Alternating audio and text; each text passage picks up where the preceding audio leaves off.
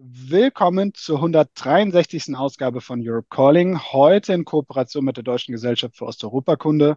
Mein Name ist Maximilian Fries, ich bin Geschäftsführer von Europe Calling und darf heute Abend moderieren, gemeinsam mit Volker Weichsel, dem Redakteur bei der Zeitschrift Osteuropa. Ganz besonders begrüße ich auch unsere äh, Diskussionsgäste und blende kurz jetzt eine Folie ein damit alle sehen, wie es heute Abend abläuft. Wir beginnen mit äh, einer kurzen Einführung von Volker in das Thema. Dann hören wir die vier Input-Statements äh, von Janik Nersessian äh, von der tschechischen Hilfsorganisation People in Need in Arminia. Dann Thomas de Waal, Senior Fellow am Carnegie Europe. Narek äh, Sukishian, American University of Armenia and Yerevan State University und dann ähm, am Ende Robin, Robin Wagner ist Koordinator der Bundesregierung, unter anderem für den Südkaukasus, für die gesellschaftlichen Beziehungen Südkaukasus und andere Teile, das wird er uns dann selber sagen, weil der Titel hat nicht auf die Folie gepasst. Ähm, steht da im Text. Ähm, versteht das schon. Und äh, dann am Ende haben wir Zeit für Fragen äh, und äh, die Diskussion. Und dann noch ein paar kleine Hausmitteilungen. Wie immer könnt ihr bei Europe Calling Fragen stellen und die Fragen der anderen bewerten. Das ist ganz wichtig. Wir haben über 600 Anmeldungen jetzt, damit wir die wichtigsten Fragen rausfiltern können, die euch interessieren. Macht das. Dazu kommt der Link gleich in den Chat. Und ihr seht das auch recht schön mit dem QR-Code. Könnt ihr auch gleich abfotografieren, wenn ihr euer Handy in der Hand habt. Und Europe Calling, wird auch wie immer aufgezeichnet und danach auf YouTube und als Podcast veröffentlicht. Wenn ihr also mit eurem Namen etwas fragt, dann bedenkt das bitte und nutzt gegebenenfalls einen anderen oder nur euren Vornamen. Soweit dazu. Dann möchte ich gerne noch unseren Förderinnen und Fördermitgliedern äh, danken, die Europe Calling möglich machen. Wir sind komplett aus Spenden und Crowdfunding finanziert. Ohne euch gibt es das nicht. Ganz herzlichen Dank. Und dann beginnen wir jetzt auch schon mit ähm, Volker Weichsel, Redakteur bei der Zeitschrift Osteuropa, für eine kleine Einführung. Volker, du hast das Wort. Vielen Dank, Max. An alle Zuschauer muss ich am heutigen Abend sagen, wir haben uns hier in diesem Online-Raum zusammengefunden an einem Tag, ähm, an dem wir traurige Zeugen eines traurigen Ereignisses sind. Heute, gestern und in den nächsten zwei bis drei Tagen wird eine jahrhundertelange Präsenz armenischen Lebens in der Region Karabach zu Ende gehen. Wir werden heute live Zeugen davon, wie diese Bevölkerung, die dort äh, gelebt hat, es waren vor Jahren noch um die 120.000 Menschen, mittlerweile um die 70.000, flieht und das ist keine Flucht, sondern es ist eine offensive Vertreibung, nachdem der Staat Aserbaidschan, auf deren Territorium äh, sie gelebt haben, in zwei Kriegen oder in, in zwei Kriegen in dem Jahr 2020 und jetzt im, ähm, vor genau einer Woche äh, alle Möglichkeiten zur Selbstverteidigung, alle Institutionen der Autonomie, die diese Bevölkerung sich aufgebaut hatte, militärisch zerstört hat ähm, und den Exodus der Bevölkerung äh, entgegen der eigenen Worte aktiv vorantreibt. Wir werden in wenigen Tagen ähm, sehen, dass es praktisch keine Armenier mehr ähm, in diesem Gebiet Bergkarabach gibt. Um welches Gebiet handelt es sich? Wir sind ja quasi permanent seit vielen Jahren äh, Zeuge von sich immer weiter ausdehnenden Katastrophen, Flüchtlingsströme überall. Und aus diesem Grund ähm, muss ich kurz etwas zu der äh, Region sagen, für alle, die gar nicht mehr mitkommen, wo wir Zeuge des Elends werden. Wir sind im Südkaukasus ähm, und im Südkaukasus gibt es die drei Republiken, Georgien, Armenien und Aserbaidschan. Und auf dem Gebiet Aserbaidschans gab es zu sowjetischen Zeiten seit 1921 bis 1991, bis die Sowjetunion zerfiel, ein autonomes Gebiet, Bergkarabach, in dem überwiegend Armenier siedelten. Und als die Sowjetunion begann zu zerfallen, 1988, ähm, erklärten sich die dort lebenden Armenier, wobei auch Aserbaidschaner dort lebten, für unabhängig. Und es brach ein Krieg aus, den die Armenier äh, mit russisch-sowjetischer Unterstützung gewonnen haben, damals auch viele ähm, Aserbaidschaner vertrieben haben. Es gab ethnische Säuberungen auf beiden Seiten. Es gab Pogrome in Aserbaidschan, in der Nähe von Baku. es gab armenische Vertreibungen und dann gab es für seit 1994 einen jahrelangen Stillstand. Und im Jahr 2020 hat Aserbaidschan in einem erfolgreichen 44-Tage-Krieg ähm, armenisch von den Karabach-Armeniern erobertes Gebiet zurückerobert äh, und hat die geopolitische Lage äh, komplett äh, gedreht. Und seit diesem Zeitpunkt ist klar, ähm, dass Aserbaidschan als Petrostaat mit Waffen, das es von Ölgeld unter anderem aus der Europäischen Union ähm, gekauft hat, ähm, diese Bevölkerung massiv bedroht. Wir haben auf der einen Seite natürlich die territoriale äh, Integrität und auch die staatliche Souveränität als ein Völkerrechtsprinzip gehabt, aber auf der anderen Seite natürlich die Pflicht jeden Staates, die Bevölkerung auf seinem Gebiet äh, tatsächlich zu schützen, eine Schutzverantwortung ähm, und dazu gehören eben auch Minderheitenrechte und Minderheitensicherheit.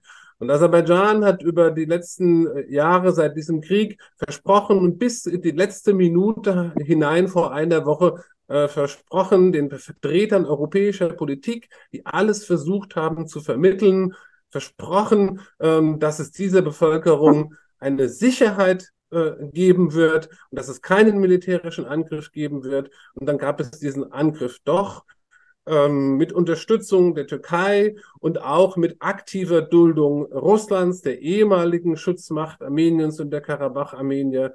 Und jetzt haben wir heute äh, diese Vertreibung und ich muss sagen, ähm, die Situation geht noch weit darüber hinaus. Wir haben das humanitäre Leid dieser Menschen, die jetzt vertrieben werden und in ähm, Armenien ankommen. Die Situation geht weit darüber hinaus. Ähm, es gibt eine große Gefahr, dass Aserbaidschan zusammen mit der Türkei die Situation nutzt und im Süden Armeniens, man sieht es hier auch ganz gut auf der Karte, ähm, dass es dort einen schmalen Streifen gibt und dass der graue Bereich links ähm, gehört noch als Exklave zu Aserbaidschan und dann folgt schon die Türkei und es gibt einen Anspruch ähm, Aserbaidschans mittlerweile auf dieses südliche Armenien mindestens auf einen Korridor, das sie ähm, komplett kontrollieren, wenn nicht ähm, gar ähm, auf das gesamte Gebiet. Ähm, es ist also nicht so, dass wir nur traurige Protokollanten dieser ethnischen Säuberung sind, sondern es gibt auch tatsächlich noch die politische Aufgabe, eine weitere äh, Aggression dann gegen die Republik Armenien, nicht nur wie momentan gegen die ähm, Karabach-Armenier, sondern gegen die Republik ähm, Armenien zu verhindern. Und deswegen wollen wir jetzt ähm, in diesem Jahr eine Diskussion ist es nicht. Ich glaube, es ist wirklich äh, der Zeitpunkt, wo man nicht diskutiert, sondern es ist ein Briefing, was zu tun ist, in drei äh, Schritten vorgehen. Ähm, wir haben eingeladen ähm, aus Goris kann man hier auf der Karte äh, sehen, wenn der Max die Karte nochmal einblendet, ähm, ist bei uns Shoshanik Nesesjan, die für die tschechische Hilfsorganisation Človek v Tisni, also People in Need, Mensch in Not, ähm, arbeitet und dort schon seit Monaten ähm, diejenigen Menschen äh, betreut hat, die ausgesperrt waren aus Karabach weil Aserbaidschan die einzige Verbindungsstraße nach Karabach geschlossen hatte und sie nicht mehr zurück konnten, nachdem sie wegen medizinischen Aufenthalten oder zum Einkaufen in Armenien gewesen waren, nicht mehr in ihre Heimat zurück konnten. Also diese Geflüchteten, Vertriebenen äh, werden dort äh, betreut von der Hilfsorganisation und das hat ähm, Shushanik Nedesan dort schon gemacht und Gordes ist heute der Ort, ähm, an dem ähm, alle diese Zehntausenden von Vertriebenen, die aus Karabach kommen und nach Armenien äh, fliehen, durch müssen. Das ist kurz hinter der Grenze und von der Situation dort ähm, wird uns Shoshanik gleich berichten. Eine große historische Einordnung ähm, wird uns dann ausführlicher, als ich das eben getan habe, äh, Tom de Waal geben, der seit 30 Jahren ähm, der beste und wichtigste Experte, sowohl ähm, als Politikwissenschaftler, als Journalist, aber auch in den ganzen Fragen der diplomatischen Verhandlungen für äh, Bergkarabach äh, ist und sein Leben ähm, der Beendigung dieses wechselseitigen Mordens äh, gewidmet hat und heute mit uns äh, Zeuge dieser Situation ist, dass all seine Bemühungen ähm, umsonst oder nicht gefruchtet haben. Umsonst ist das falsche Wort. Ähm, äh, dann kommt ähm, Nadek Sukisyan, der ähm, nochmal aus Armenien ebenfalls äh, kommentiert, äh, was ähm, Tom de Waal gesagt hat und eine politische Ein, äh, Einblick gibt über die Situation in Armenien selbst, die geopolitischen Fragen, die Rolle Russlands und der Türkei nochmal beleuchtet. Und zum Schluss wollen wir, ähm, bevor Sie und ihr alle fragen könnt, dann ähm, mit unserem ähm, Zuständigen für die zivilgesellschaftlichen Beziehungen zum ähm, Südkaukasus, Robin Wagner, ähm, im Auswärtigen Amt als dieser Sonderbeauftragte tätig, die Frage diskutieren, ähm, was kann und muss und wie äh, kann ein weiteres äh, Ausgreifen äh, nicht des Konflikts, sondern ein Ausgreifen Aserbaidschans ähm, auf Armenien jetzt ähm, durch die internationale Gemeinschaft und insbesondere durch die Europäische Union sofort verhindert werden. Ich glaube, wir geben an Shushanik ähm, weiter, damit wir uns einfach mal in die äh, Situation in Goris und alles, was sie weiß, ähm, über die Situation in Stepanakert ähm, oder zwischen Stepanakert, der Hauptstadt von Bergkarabach, und Goris, also auf dieser Straße, ähm, am heutigen ähm, 27. September äh, berichten kann. Shushanik.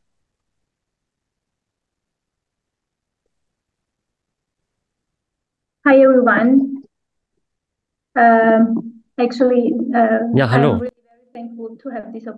Ich bin sehr dankbar, diese Gelegenheit zu haben, darüber zu sprechen, was hier in Goris vonstatten geht ich bedanke mich für die Organisation dieser Veranstaltung und für die Sensibilisierung der internationalen Gemeinschaft.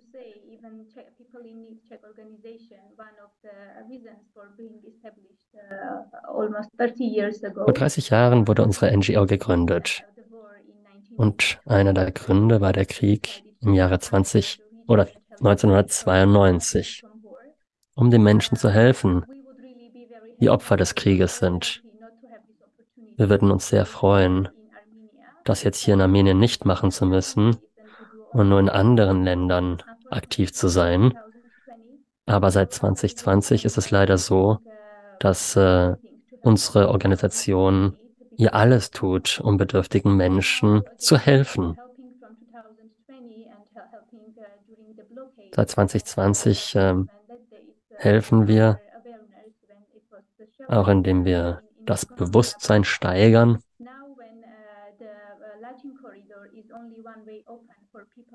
Der Korridor ist jetzt nur in eine Richtung geöffnet und deswegen sind wir hier in Goris. Das ist unser zweites Büro, eben um Menschen zu helfen, wie auch immer wir können. Denn wir befinden uns hier in einem Notzustand. Die Menschen kommen an, ohne Essen, ohne Kleidung. Und es dauert über 24 Stunden überhaupt, um hierher zu kommen. Ich werde richtig emotional. Nur ein paar Meter von mir entfernt stehen hier Menschen rund um die Uhr. Und was geschieht hier wirklich?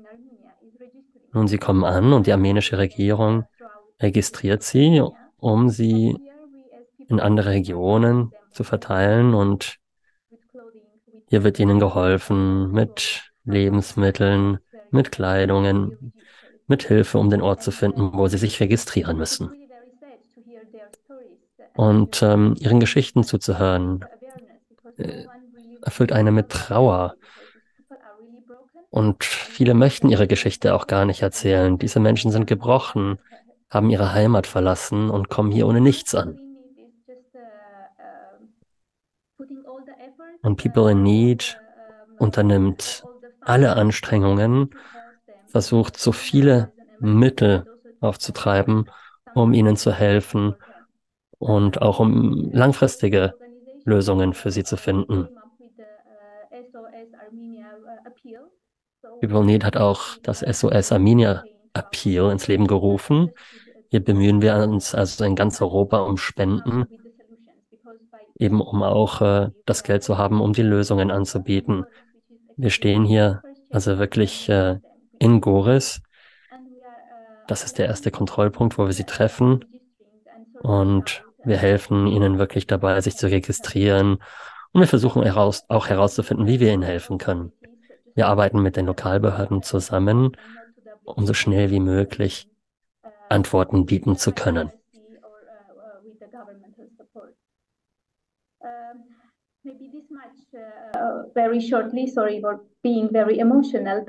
Tut mir leid, dass ich jetzt emotional werde, aber wenn es noch weitere Sachen gibt, die Sie hier an der Lage in Goris interessiert, dann gehe ich sehr gerne darauf ein. Ich bin mir sicher, dass es noch weitere Fragen geben wird.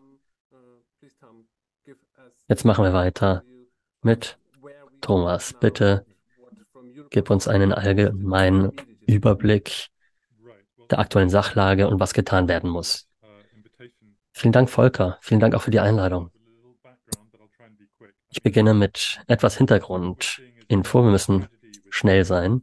Was wir hier feststellen, ist eine Tragödie in Bergkarabach mit Tausende von Menschen, die flüchten. Es ist noch unklar, wie viele es sein werden, aber es ist wahrscheinlich, dass die Mehrheit der Bevölkerung nach Armenien flüchten wird. Wir sehen hier das ähm, Ende eines Konflikts durch Gewalt. Und es hat so viele diplomatische Bemühungen gegeben, dem ein friedlichen Ende zu setzen, aber es kam nicht dazu. Es wird sicherlich viele Gespräche darüber gehen, wer schuldig ist, und natürlich sind viele Akteure schuldig. Aber die brutale Realität ist, dass die Gewalt gewonnen hat. Aserbaidschan hat den Krieg gestartet und die Diplomatie ist gescheitert. Bis 2020 war die armenische Seite in einer dominanten Lage und hat da vieles falsch eingeschätzt, vor allem als es darum ging, Kompromisse zu schließen. 2020 ist Aserbaidschan wieder in den Krieg gezogen, hat die verlorenen Gebiete zurückerobert, auch Teile von Karabach. Und seitdem ist Karabach im Grunde isoliert mit nur einer Straße, die das Gebiet mit Armenien verbindet. Und nur russische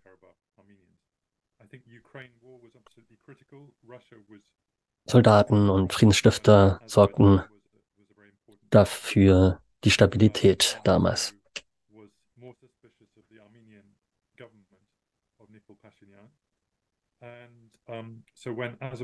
Als dann Aserbaidschan beschlossen hat, den Latschin-Korridor zu schließen und Kontrollen im April einzuführen, sind die Russen im Grunde dagestanden, ohne etwas zu tun.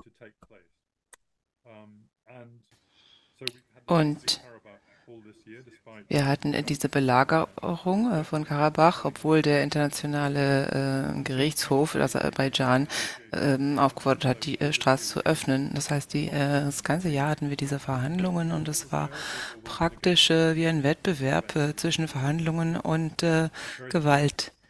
Und äh, zwischendurch äh, war man immer wieder etwas optimistischer oder pessimistischer, aber das äh, ähm, dieses äh, Damaskus-Schwert hing die ganze Zeit über der Region. Dann äh, über den Sommer äh, haben sich die Verhandlungen intensiviert, äh, intensiviert, aber auch die Bedrohung äh, durch Gewalt. Und das äh, kam von äh, US- und e Europäischen Unionsseite sehr viel an Verhandlungen mit Aserbaidschan. Aserbaidschan wurde von beiden Seiten aufgefordert, das hier nicht mit Gewalt durchzusetzen. Russland hat sein eigenes Spiel gespielt und Verhandlungen fanden auch vor Ort statt, denke ich, geheim. Wir werden darüber wahrscheinlich später herausfinden. Und in diesen ähm, äh, geheimen äh, Treffen hat wahrscheinlich, äh, wurde wahrscheinlich einfach zugestimmt, dass äh, Karabach gesagt hat, ab dem 12. September äh, werden wir also Aserbaidschan zurückkehren und wir ähm, geben allen Forderungen nach. Und am 19. September, da denke ich, war Russland der entscheidende Faktor. Als dann äh, plötzlich diese Militär Militäroperation begann, ist auf russischer Seite einiges geschehen. Die Friedenstruppen, äh, die russischen Friedenstruppen haben gar nichts gemacht, äh, einfach untätig geblieben. Russland hat äh, diese Militäroperation auch nicht verurteilt. Und äh, es gab eine koordinierte Kampagne, auch in den äh, russischen äh, Medien stand äh, darüber etwas, äh, dass dann eben der armenische Premierminister ähm, Nikol äh, verurteilt wurde für die äh, Vorgänge. Das heißt, Russland ist jetzt einfach äh, von Armenien nach Aserbaidschan äh, gewechselt. Es ist Aserbaidschan der neue strategische Partner. Man hat einen Deal, man ist einen Deal eingegangen von russischer Seite mit Baku und der Westen ist beiseite gelassen worden und dann eben Karabach überzunehmen. Es gab äh, gibt wahrscheinlich eine armenische Präsenz in äh, Stepanakert und wird wahrscheinlich auch so bleiben, äh, so dass die russischen Friedenstruppen einen äh, Grund haben, vor Ort zu bleiben. Der Rest von äh, Bergkarabach wird äh, kommen, da werden alle Armenier komplett vertrieben. Wir sehen ja die Tausende von äh, Menschen, die jetzt äh, nach Armenien fliehen und Russland Absicht ist es, äh, wohl, dass in Armenien dadurch dann ein Regierungswechsel angestoßen wird. Es ist ja auch ähm, das Thema der Sankesos-Unit angesprochen worden. Das ist vielleicht etwas ähm, für später, aber jetzt äh, kommt es erst einmal, ähm, geht es erstmal darum, dass Russland in Armenien einen Regierungswechsel äh, möchte, um eine pro-russische Regierung zu installieren. Und sehr viele Armenier sind äh, sehr, sehr wütend auf Pashinyan wegen der vielen Fehler, die er begangen hat. Und äh, da der russische Druck jetzt aber so offensichtlich ist, kann es sein, dass er gerade dadurch überlebt. Denn ähm, so wütend man auch auf Faschinian ist, äh, auf Russland ist man noch wütender in der armenischen Bevölkerung. Aber äh, da kommt sehr viel äh, Instabilität auf Armenien zu. Und äh, die Türkei äh, mit Aserbaidschan äh, zusammen hatten eben die äh, Wahl, Pashinyan entweder zu helfen und weiterhin zu verhandeln und Armenien zu stärken und äh, Armenien zu befreien vom russischen Einfluss. Oder sie konnten sich entscheiden, sich auf russische Seite, die russische Seite zu schlagen und äh, Armenien zu schwächen und zu destabilisieren. Und äh, diese äh, Region einfach sich einzuverleiben im Südkaukasus. Und sie haben sich wohl leider für Option 2 entschieden. Zumindest äh, zurzeit sieht es danach aus und dabei belasse ich es jetzt. Dankeschön, Tom. Wir kommen sicherlich noch auf den ähm, Punkt, wer jetzt äh, schuld ist, zurück. Am 22. Februar in der EU äh, und in Deutschland hat man ja gesagt und hätte alles äh, äh, Mögliche gelernt, dass ähm, man also besser Verhandlungen führen wird, damit es nicht wieder zur Gewalt kommt. Und jetzt ist es doch wieder dazu gekommen. Darüber sprechen wir später. Aber Russland versucht also einen Regierungswechsel anzustoßen und äh, die Situation in Armenien selbst haben Sie angesprochen. Das ist sicherlich etwas, was wir auch äh, von, äh, so wir auch von Narek hören möchten. Wie sieht es aus in Jerewan, der Hauptstadt von Armenien, und wie sehen Sie diesen Konflikt? Vielen Dank, äh, danke für die Einladung. Danke auch an die anderen Redner für Ihre Bemerkungen. Insbesondere möchte ich mich bei Shoshanik und People in Need, ihrer Organisation, bedanken für die sehr wichtige Arbeit, die sie leisten. Ich habe äh, das persönlich gesehen und äh, diese Organisation verdient wirklich unser Lob und äh, muss auch unterstützt werden. Ich glaube, dazu gibt es auch einen Link im Chat oder in der ähm, Einladung zu diesem Webinar und ich äh, darf alle dazu auffordern, die Organisation zu unterstützen. Etwas zur humanitären Lage.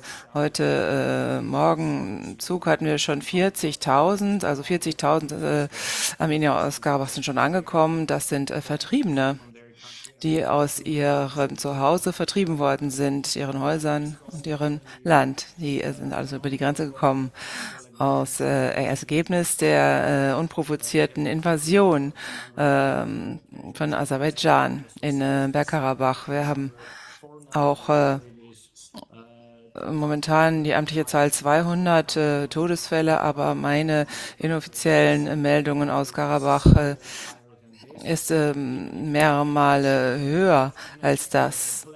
Und äh, es ist sehr, sehr schwierig, aber an äh, echte Informationen zu kommen. In Aserbaidschan hat ja diese Militäroperation beginn, begonnen mit Angriffen auf Telefon, äh, Kabel, Internet ähm, etc. und Kommunikationseinrichtungen und haben alles abgeschnitten, auch die Verbindung nach Armenien. Also selbst die äh, entlegenen äh, Gebiete in Karabach sind von äh, Stepanakert jetzt abgeschnitten. Das heißt, äh, man kann auch untereinander innerhalb der Region nicht äh, miteinander kommunizieren. Wir wissen nicht, wie viele Todesfälle es momentan gibt. Und äh, die, äh, was wir wissen, ist, dass äh, sie die äh, toten Soldaten inzwischen in Schulen lagern, weil die anderen ähm, Unterbringungen für Leichen schon voll sind. Und äh, zusätzlich haben wir auch äh, zivile äh, Todesfälle, einschließlich Frauen und Kindern, zusätzlich zu den militärischen Todesfällen. Und wir wissen überhaupt noch nicht, ähm, wie viele davon betroffen sind. Also das zur humanitären Lage und das natürlich zehn Monate nach äh, Belagerung und Aushungerung dieser Bevölkerungsgruppe.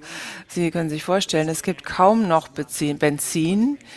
Äh, das heißt, man konnte nicht einmal an die Front reisen, um die Verwundeten einzusammeln mit äh, Fahrzeugen und äh, konnte diese dazu dadurch auch nicht dadurch auch nicht helfen. Und da jetzt zur äh, Geopolitik. Herr de Walle hat es ganz richtig gesagt, dass äh, Kompromisse und Diplomatie jetzt seit 30 Jahren immer wieder gescheitert sind. Aber einen Punkt möchte ich noch einmal betonen, der häufig übersehen wird und häufig auch von Aserbaidschan als Argument angeführt wird, nämlich dass Armenien einem Friedensangebot äh, nicht ähm, zugestimmt hat und den Verhandlungen, deswegen musste das militärisch gelöst werden. Aber zunächst einmal hat Aserbaidschan sich selbst verpflichtet, nicht äh, zur Gewalt zu greifen und äh, auch nicht zur Drohung. Das heißt, das ist ein eindeutig Verstoß. Aber es gab immer wieder äh, Gelegenheiten in diesem 30-jährigen Verfahren also die äh, Mittler, also Russland, USA und Frankreich, ähm, Friedenspläne vorgelegt haben. Armenien hat zugestimmt und Aserbaidschan hat abgelehnt. Wir haben äh, mindestens zwei äh, solche Pläne, die öffentlich sind. Einmal in Key West von den USA vermittelt und einmal in Gaza vermittelt von Russland gab es solche Friedensangebote die Aserbaidschan abgelehnt hat. Und Armenien hat öffentlich äh, erklärt, dass sie hier zugestimmt haben, aber Aserbaidschan wollte nicht. Das ist äh, aber etwas, was Aserbaidschan eben leugnet, um die ähm, Gewalt zu legitimieren und zu rechtfertigen. Sie konnten ihre maximalen Forderungen eben nicht durchsetzen und waren überhaupt nicht kompromissbereit. Und deswegen jetzt dieses Ergebnis. Jetzt äh, dazu, wie es überhaupt so weit kommen konnte. Ich meine, das Ganze äh, war äh, sehr klar vorhersehbar. Experten in Armenien und äh, auch anderswo, äh, egal wo weltweit, haben schon seit langem die Alarmglocken geläutet, dass es dazu kommen wird, aber das hat niemand ernst genommen aus einer Reihe von Gründen.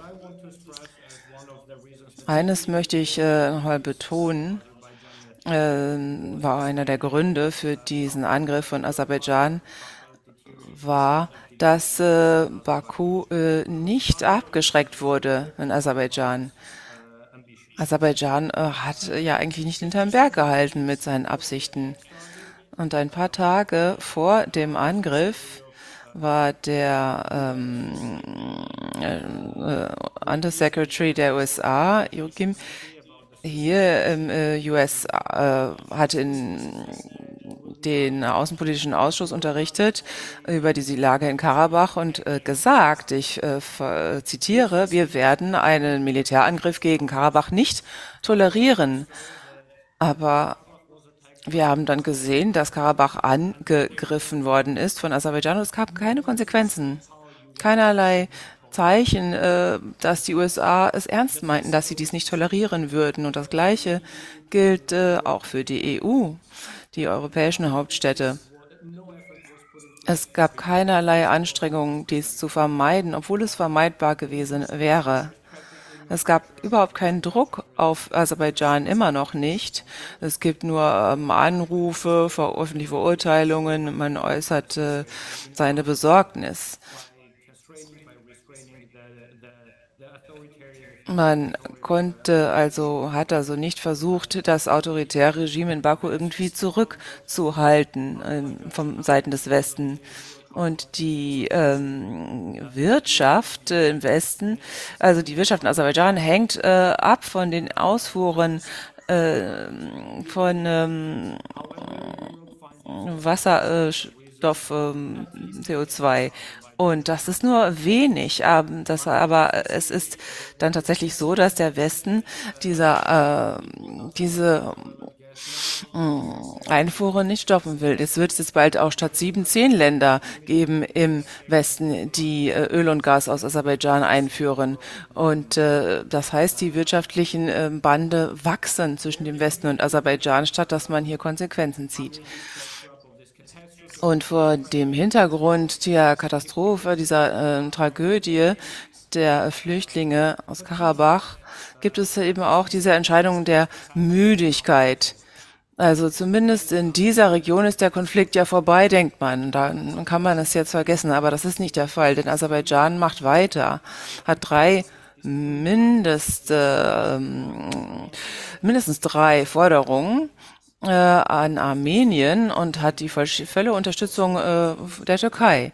Einmal für den äh, Sangesau-Korridor. Max, die Karte bitte. Können wir einmal die Karte zeigen vielleicht? Also Aserbaidschan fordert einen Landkorridor von nach äh, Nakhchivan und möchte, dass dies ein äh, souveräner Korridor wird. Das heißt einfach eine Linie durch den weißen Teil äh, Armeniens. Also man hat ja hier ähm, Aserbaidschan, ähm, rechts und möchten durch Armenien einen äh, Korridor nicht unter armenischer Kontrolle. Nach den äh, 2020er Kriegen ist ja vorgesehen, dass hier russische äh, Truppen stehen sollten, Friedens äh, Peacekeeping-Truppen. Und äh, Armenien hat drei äh, Checkpoints äh, zwischen Aserbaidschan und Nakhchivan. Also ähm, Nakhchivan. Das ist ganz normal, äh, wenn man von einem eigenen Land in ein anderes Land reist, diese Korridor zu benutzen. Aber jetzt wollen sie eben ihren eigenen Korridor. Und äh, wenn Sie sich vorstellen, wo die USA und Kanada und Alaska stehen, stellen Sie mal vor, dass die USA äh, von Kanada verlangen äh, würden, dass sie eine Straße bauen durch sich selbst, die sie dann den USA schenken damit die USA nach, nach Alaska ihre eigene Straße haben. Also es ist eine absurde Forderung, wirklich. Aber ähm, Sie haben es schon mehrfach in vergangenen Jahren äh, versucht, das militärisch durchzusetzen, diese Forderung. Und seit 2020 hat Aserbaidschan schon mindestens dreimal groß angelegte Angriffe gegen äh, Armenien, Armenien selbst gestartet, nicht Karabach und über 400 Quadratkilometer armenisches Land besetzt. Und die meisten davon waren strategische ähm, Punkte, die sie äh, besetzen. Und sie haben auch nicht die Absicht, sich hier äh, raus zurückzuziehen, obwohl das von der EU und den USA verurteilt wurden. Aber das, äh, diese Verurteilungen bringen einfach gar nichts. Und jetzt die nächste Bedrohung wird dann eben in den, in, in den Süden Armeniens gehen, dass man diesen Korridor durchsetzen möchte. Und Russland hat da eigene Interessen, denn sie bekommen dann die Chance, ihre Sicherheitstruppen da äh, zu stationieren und bekommen dann immer mehr Einfluss über in die Region.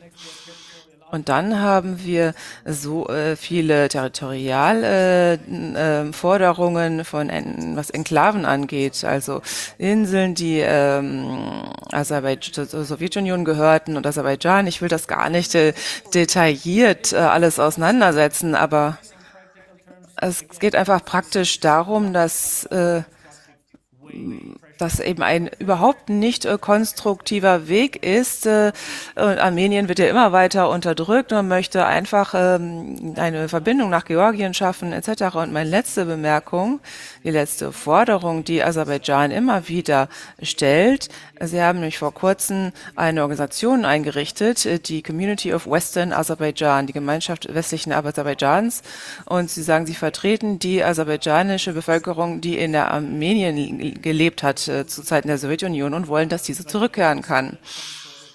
Aber das ist keine humanitäre Rückführung von Flüchtlingen, darum geht es nicht, sondern sie wollen äh, hier territoriale Forderungen durchsetzen gegen Armenien. Wenn Sie äh, den Fernseher einschalten in Baku, der Hauptstadt, äh, dann sehen Sie das Wetter nach den Nachrichten und dann sehen Sie das Wetter äh, aus Westaserbaidschan mit der Karte Armeniens und äh, mit As äh, Aserbaidschan Namen für armenische Städte. Ich ähm, äh, zitiere den äh, Staatschef Armeniens, dass äh, es ein politisches äh, Ziel ist, äh, diese armenischen Gebiete unter aserbaidschanische Kontrolle zu bekommen, dass Armenien historisch Aserbaidschan äh, sei und dass äh, man alles unternehmen würde, um das sich wieder anzueignen. Ich meine, es ist einfach nicht akzeptabel, die Situation äh, so zu belassen. Die internationale Gemeinschaft hat hier die Pflicht, ist in der Pflicht, maximale diplomatische und auch wirtschaftlichen Druck auszuüben in der Form von Sanktionen gegen Aserbaidschan, um das zu vermeiden, was jetzt ansteht. Denn sonst ist das äh, in voller Sicht äh, der äh, internationalen Gemeinschaft, dass eine ganze Region äh, entvölkert wurde. Ich kann das nur bestätigen. In Baku sehen wir eine Kampagne, wo die Bevölkerung auf das Gleiche vorbereitet wird.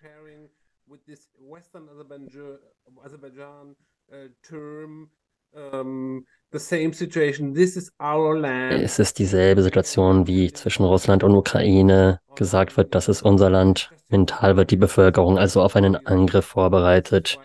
Rechtfertigt wird das äh, mit historischen Gründen.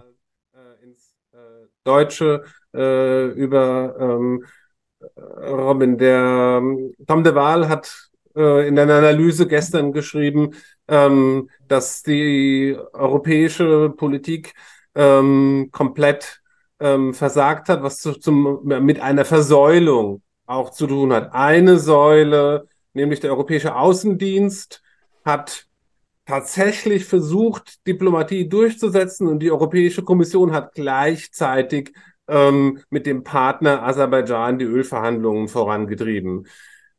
Ändert sich das? Welche Verantwortung äh, trägt die Kommission und die Kommissionspräsidentin von der Leyen? Ähm, und welche Möglichkeiten haben Berlin, der Beauftragte im Auswärtigen Amt für die Region, Frankreich ähm, und was könnte die Rolle der Vereinten Nationen sein?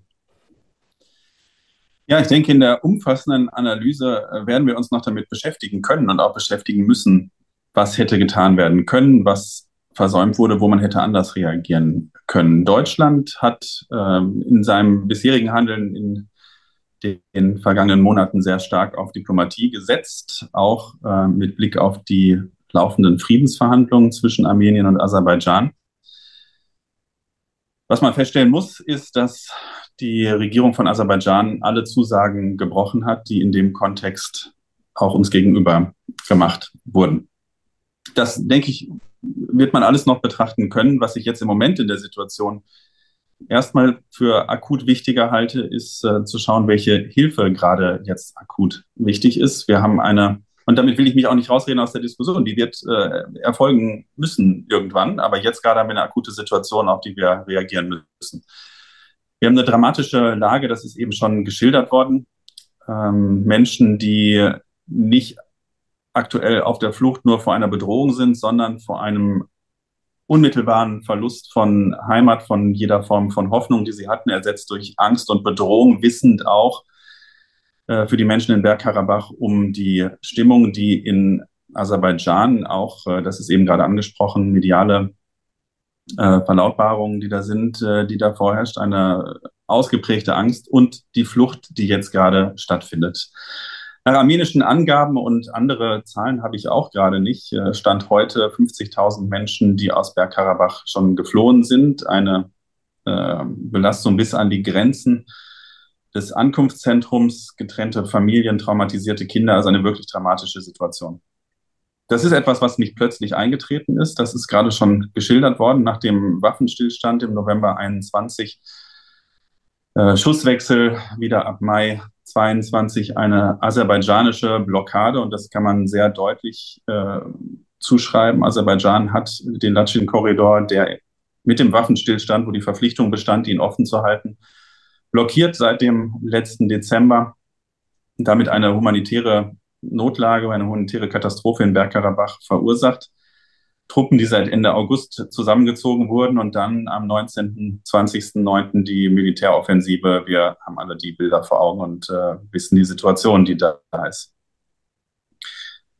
Wie gesagt, wir der Zeitpunkt wird kommen, in dem man sich damit beschäftigt, was man hätte anders machen können. Unsere Hoffnung, die Hoffnung der deutschen Bundesregierung war, auf Diplomatie in diesem Kontext zu setzen. Die Zusagen wurden gebrochen. Jetzt wichtig, wie reagieren wir jetzt? Ganz klar ist, Aserbaidschan hat die Verantwortung für die Rechte und die Sicherheit der verbleibenden Menschen in Bergkarabach und auf diese äh, deren Rechte und Sicherheit ist zu drängen. Dafür ist Transparenz in Bergkarabach wichtig. Äh, eine Möglichkeit und eine, ein, ein wichtiger Schritt könnte dafür sein, internationale Beobachter zuzulassen. Das ist eine Forderung an Aserbaidschan, diese Beobachter zuzulassen. Es gibt wohl die Aussage gegenüber dem amerikanischen Außenminister äh, aus der Regierung in Baku, VN-Beobachter aus Baku äh, zuzulassen. Das wäre jedenfalls ein Schritt, aber ich denke, insgesamt ist der Blick einfach wichtig, Transparenz herzustellen. Aber wenn man bei der Frage internationaler Beobachter ist, auch da kann man sie nicht aus der Pflicht entlassen. Es gibt auch weiterhin russische Truppen vor Ort. Auch die müssen ihrer Rolle nachkommen. Sie sind äh, bemerkenswert passiv tatsächlich. Da ist eben auch schon einiges zugesagt, was mögliche Interessen dahinter sein können, aber die Verpflichtung bleibt bestehen. Dann ist die humanitäre Hilfe immanent wichtig für die in Bergkarabach Verbliebenen, aber gerade auch für die vielen, vielen Menschen, ich habe gerade davon gesprochen, die auf der Flucht sind. Und wir müssen ja die Situation sehen, die sind ja nicht aus einer guten Lage in die Fluchtsituation gekommen, sondern aus einer Lage der Aushungerung, der medizinischen Mangelversorgung über die letzten Monate hinweg jetzt in der Fluchtsituation. Die Bundesregierung hat die Mittel für das internationale Komitee vom Roten Kreuz, das äh, eben die Zugangsmöglichkeiten hat aufgestockt. Wir sind da jetzt bei Mitteln in Höhe von 5 Millionen durch die Bundesregierung. Auch die Europäische Union hilft im Bereich der humanitären Hilfen. Und ich denke, das ist wichtig, dass das äh, sehr akut und auf jeden Fall passiert. Darum, wie gesagt, die Entscheidung auch da aufzustocken. Wichtig ist, äh, das wurde auch schon gesagt, ähm, es besteht ja weiterhin die Gefahr, dass nicht alle Eskalation am Ende ist. Auf jedem Kanal, der möglich ist, Aserbaidschan deutlich zu machen, dass das bisherige Verfahren inakzeptabel war, dass es inakzeptabel war, mit militärischer Gewalt Fakten in einem laufenden Friedensverhandlungsprozess zu schaffen. Und dass es vollkommen inakzeptabel wäre, eine weitere Eskalation zu sehen, dass alles, was jetzt noch zu klären ist, über Friedensverhandlungen zu klären ist. Äh, und da auch mögliche weitere gemeinsame europäische Reaktionen zu prüfen. Und das ist etwas, was europäisch passieren muss. Das wird laufend geprüft, inklusive der Frage von Sanktionen. Das ist Teil des europäischen Prozesses und das ist wichtig auch den Blick darauf zu haben, ähm, dass es eben auch nicht folgenlos ist, solche Eskalationen zu machen. Das ist Teil der, der Prüfung, die gerade stattfinden muss. Und es muss, wie gesagt, auf jedem Kanal deutlich gemacht werden. Weitere Eskalation kann nicht hingenommen werden.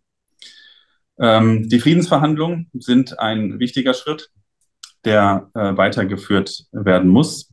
Äh, auch mit der Frage der Rechte der Menschen, die weiterhin in Bergkarabach sind, aber auch aller weiteren Fragen, die noch offen sind. Gerade eben sind auch welche angesprochen worden, wie beispielsweise die Verbindung nach, nach.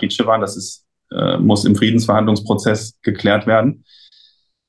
Und da setzen wir auf die Verhandlungen, die äh, Charles Michel betreibt, die ja bislang auch schon zu mehreren Gesprächen geführt haben und äh, wo durchaus Fortschritte zu hoffen sind und wo beide Seiten auch erklärt haben, weiter an diesem Verhandlungsprozess teilhaben wollen. Das natürlich in enger Abstimmung auch mit den amerikanischen Verhandlungsprozessen, die stattfinden. Aber das ist ein wichtiger Schritt, den wir weiter brauchen. Und dann, und da kommen wir zum letzten Punkt. Auch da sind Sorgen angesprochen worden, die ich äh, teile. Es muss sehr deutlich sein, dass äh, kein Land der Welt das Recht hat, die derzeitige Lage zu nutzen, um Destabilisierung der demokratischen Regierung in Armenien anzugehen. Ähm, da macht es mir Sorgen, die, ich habe das gerade schon gesagt, die deutlich sichtbare Passivität russischer Friedenstruppen, aber auch die Statements, die aus dem russischen Außenministerium kommen zur Situation. Und es ist wichtig, dass wir der, zur Stabilität der ähm, armenischen Regierung, der armenischen Gesellschaft jetzt gerade in dieser Situation beitragen. Äh, wir haben bis, und, und da ist es einfach wichtig, dass für ein Land, was sich auch entschieden hat, intensiver mit uns zusammenarbeiten zu wollen, intensiver mit dem Westen zusammenarbeiten zu wollen, dass da sichtbar ist, dass eine solche Entscheidung eben von uns auch beantwortet wird und dass das im Land spürbar wird. Wir haben bereits heute aus deutscher Sicht ähm, seit dem letzten Jahr die äh, bilaterale Entwicklungszusammenarbeit, die mit, 18, die mit 18 Millionen Euro im letzten Jahr aufgestockt wurde, mit zusätzlichen Mitteln. Das sind zum Beispiel, und das ist was, wo wir eben intensiv prüfen müssen, wie wir das weiter äh, vorantreiben können jetzt. Und das passiert jetzt gerade. Also was passiert ist zum Beispiel schon äh, Darlehen für kleine und mittlere, mittlere Unternehmen, Förderung erneuerbarer Energien, Berufsbildung, Rechtsberatung im Bereich von Gesetzgebung, Verwaltungsreform im Land. Das klingt alles nach Schritten, die vielleicht jetzt nicht in eine unmittelbare Krisensituation passen. Das klingt auch alles nach kleinen Schritten, aber ich bin überzeugt davon und das sind auch die Rückmeldungen, die ich bekomme, auch aus Armenien. Das sind immanent wichtige Schritte, solche Dinge weiter auszubauen, die Zusammenarbeit zwischen unseren Ländern auszubauen, die Unterstützung, die wirtschaftliche Unterstützung für Armenien äh, und dazu deutlichen Erfolgen zu kommen, sind wichtige Schritte, um die Situation im Land, bei allen Diskussionen und Prozessen, die im Land stattfinden, zu stabilisieren und ich glaube, da müssen wir auch einen großen Fokus drauf setzen und zur Frage des Vertrauens auch im Land, auch die Sicherheit im Land.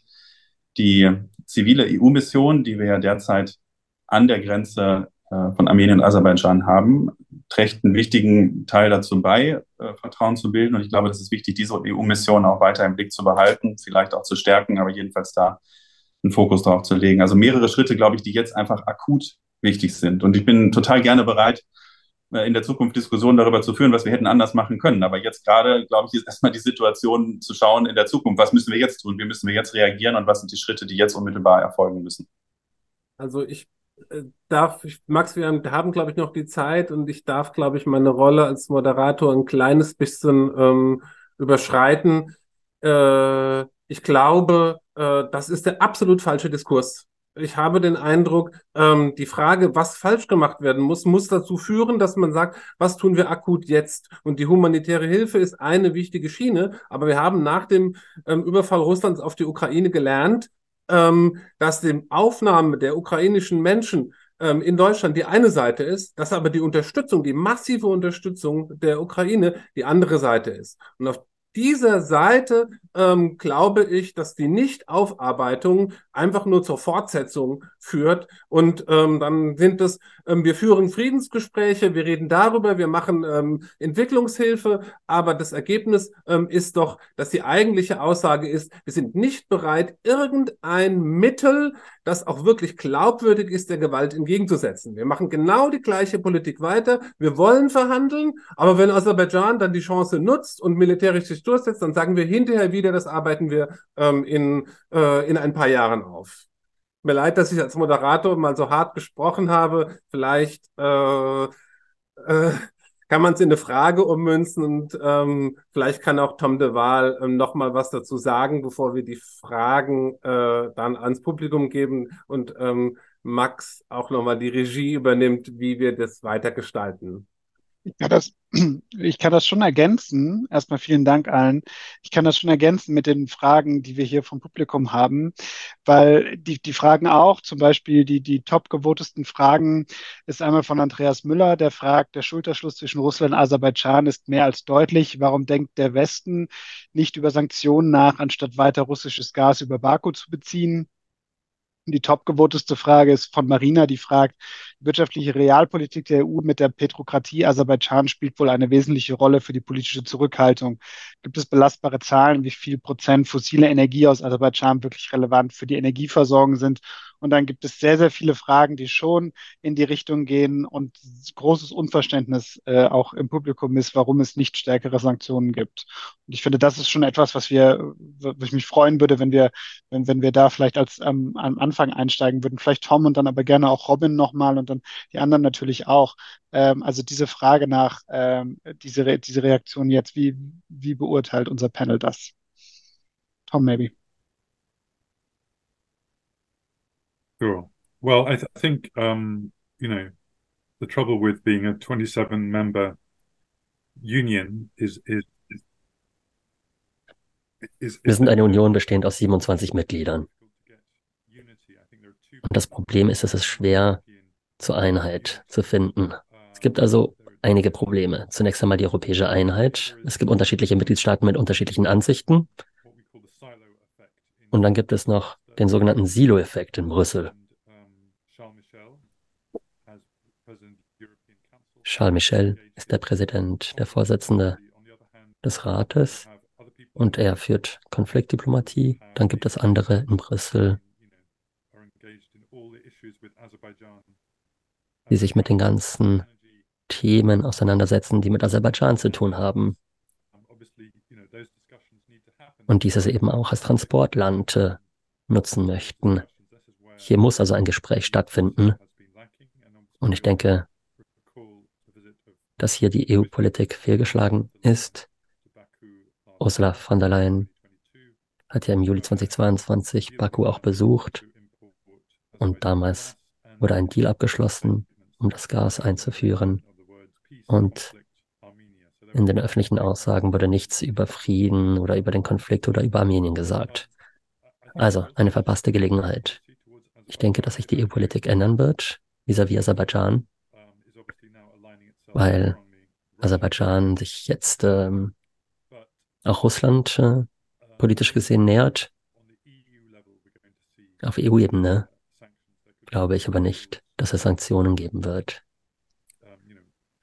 Es könnte individuelle Maßnahmen geben, wenn Graultaten begonnen wurden in Bergkarabach, könnte es hier einige Maßnahmen geben. Aber auf der Ebene der Mitgliedstaaten wird sich die Einstellung gegenüber Aserbaidschan sicherlich ändern.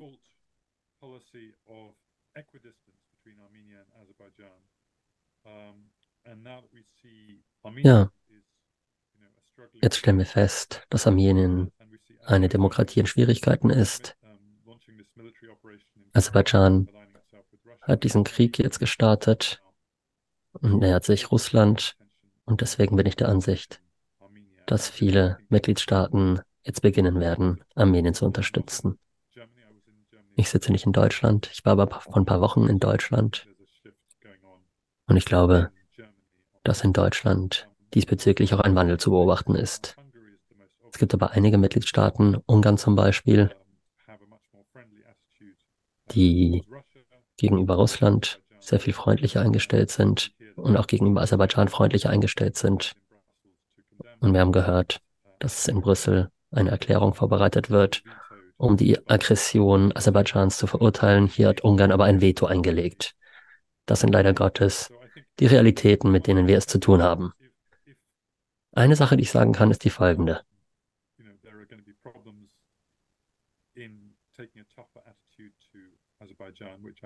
Wenn es schwer werden sollte, mit Aserbaidschan strenger umzugehen, dann glaube ich doch, dass es gleichzeitig sehr viel mehr Unterstützung für Armenien geben wird in Brüssel und in unterschiedlichsten Mitgliedstaaten.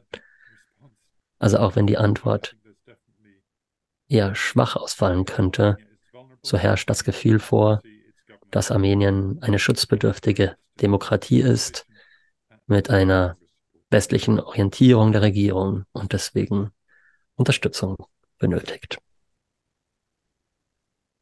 Volker, kannst du das gerne moderieren, wenn du magst? Ja, dann gehen wir doch nochmal ähm, zu Robin zurück, weil ja. ja doch das Publikum und auch ich ähm, doch sehr harte Nachfragen gestellt haben. Und, und danach dann Narek. So Robin Narek. Also zur Frage der Sanktionen. Ich habe das äh, selber auch, ich glaube, am 20.09 ähm, auch öffentlich gesagt, dass ich es für wichtig halte, Sanktionen zu prüfen in dem Kontext. Und ich habe gerade eben auch ausgeführt, vielleicht ist das untergegangen in dem, was ich gesprochen habe, dass im EU-Kreis äh, gerade kontinuierlich geprüft wird, wie die Reaktionen ausfallen können. Ähm, wie gesagt, ich habe gesagt, was ich meine, was man in diese Prüfung unmittelbar mit einbeziehen müsste. Ich kann jetzt aber nicht sagen, was am Ende das Ergebnis dieser EU-Prüfung sein wird. Und äh, da haben wir auch gerade was zugehört, wie die Situation äh, in der Europäischen Union ist. Thomas de Waal hat das gerade äh, ausgeführt, wie die Lage ist. Wie gesagt, ich kann nur sagen, was ich selber dazu auch schon öffentlich gesagt habe. Ich glaube, es ist einfach wichtig, den Blick darauf zu haben und diese Prüfung in der EU konstant zu führen. Ähm, ich bin fest davon überzeugt, dass Energiefragen nicht dazu führen dürfen, dass wir schweigen gegenüber Aserbaidschan. Und ich habe gerade gesagt, wie wichtig ich es finde, sehr deutlich zu sein gegenüber Aserbaidschan und die Prüfung, von der ich gesprochen habe, auch intensiv zu führen.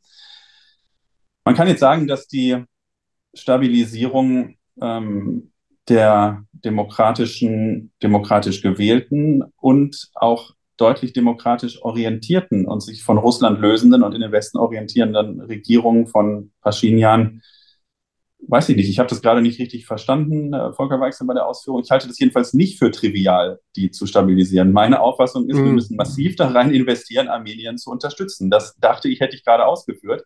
Ich halte das für einen ganz, ganz wichtigen Schritt, diese Demokratie zu unterstützen das, glaube ich, ist etwas, was wir unmittelbar als Deutschland tun müssen. Ich möchte das nicht gerne als eine triviale Frage in dem Kontext jetzt weggeredet haben, sondern das ist eine wesentliche Aufgabe. Ich kann sagen, ich persönlich in meiner Rolle sehe das auch als gerade eine vordringliche Aufgabe, der ich mich widme, das zu tun. Und ich glaube, das ist wichtig, dass wir als Deutschland das machen, diese Regierung zu stabilisieren, weil wir sehen die Destabilisierungsdiskurse, die laufen. Wir sehen äh, ausländische Interessen möglicherweise an der, an der Entwicklung, die man da haben kann. Ich halte es für wichtig, dass das Land stabil bleibt, dass es ein Vertrauen in die Regierung weitergibt und dass sichtbar ist, dass eine Entscheidung einer Orientierung in Richtung Europa, in Richtung Westen nicht dazu äh, führt sozusagen, dass alles zusammenbricht, sondern dass diese Entscheidung auch beantwortet wird von uns mit all diesen Maßnahmen. Ich habe gerade darüber gesprochen, diese Dinge massiv auszuweiten und zu prüfen, was wir tun können in dem Kontext, um das zu machen. Wie gesagt, ich halte das weiterhin für wichtig. Über andere Schritte habe ich auch gerade gesprochen äh, würde ich auch nicht wegwischen, bloß weil man mehrere Punkte anspricht, zu sagen, da ist der eine Punkt nicht dabei. Also ich habe gerade auch über Frage Sanktionen prüfen, über europäische Reaktionen gesprochen. Ich kann nur leider auch nicht zaubern und sagen, was genau am Ende das Ergebnis der europäischen Beratung in dem Kontext ist. Ich halte es für wichtig, diesen Blick intensiv zu haben. Ich halte es für wichtig, deutlich Aserbaidschan zu signalisieren, dass weitere militärische Eskalation inakzeptabel ist. Und ich halte tatsächlich auch weiter den Friedensprozess für wichtig, ihn zu führen. Ich halte das auch für Armenien für wichtig, dass in einem Friedensprozess ähm, Dinge geklärt werden und der zum Abschluss gebracht wird und es eben nicht über militärische Eskalation weiterläuft. Darum auch weiterhin dringender Appell, diesen Friedensprozess weiterzuführen. Und ich würde mir manchmal auch wünschen, dass eine Lage einfacher wäre, wir, wir andere Handlungsinstrumente zur Verfügung hätten, um sofort irgendwo einzugreifen. Ich halte das gerade für die vordringlichen Schritte, die ich realistisch auch sehe, die wir jetzt unmittelbar gehen müssen. Also ich bin nur Moderator, aber mein Punkt war gewesen, dass die Schritte, äh, die äh, auf fünfjährige, zehnjährige Zeit angelegt sind, selbstverständlich richtig und wichtig sind. Da gibt es Konsens. Aber ähm, wenn es eine akute militärische äh, Bedrohung auch des Landes äh, gibt, ähm, dann heißt Stabilisierung eben nicht nur ähm, Entwicklungshilfe, Aufbau demokratischer Institutionen ähm, für längerfristige Zeit. Aber vielleicht, perhaps we just um, let ich spreche, auch, ich spreche übrigens auch nicht nur über fünf- bis zehnjährige Schritte, die wir unternehmen sollten. Kann man so interpretieren, wenn man es will, aber das ist nicht das, worüber ich spreche. Ich spreche nicht nur über fünf- bis zehnjährige Schritte, sondern ich spreche über Dinge, die jetzt auch so schnell wie möglich sichtbar sind. Habe ich gerade auch ein paar Mal betont. Jetzt so schnell wie möglich. Ich, gehe da mal jetzt kurz rein. Ich würde mich, bevor wir jetzt an Narek weitergeben, würde ich dann äh, Schritte ähm, noch ein, ein, was auch im Chat einmal vorkam, im Slido einmal vorkam, wäre es vielleicht dann jetzt die Zeit, wie damals äh, ähm, in der Ukraine, dass äh, wirklich auch Scholz und andere äh, Heads of State jetzt nach Armenien fahren, nach Goris fahren oder Annalena Baerbock oder der hohe Beauftragte nach Armenien fährt und wirklich ganz klar sagt, wir sind auf der Seite hier in diesem Fall von Armenien, unterstützen Armenien. Wäre das ein Signal an Narek, äh, dass, dass äh, das hier ankommen würde und dann vielleicht an Robin, äh, ist das etwas, was, was du vielleicht auch siehst, äh, dass, dass, das, äh, dass das ein Zeichen sein könnte, ganz klar zu sagen, wir sind hier äh, und unterstützen Armenien ganz konkret jetzt. Also vielleicht Narek und dann, dann, dann die anderen dazu.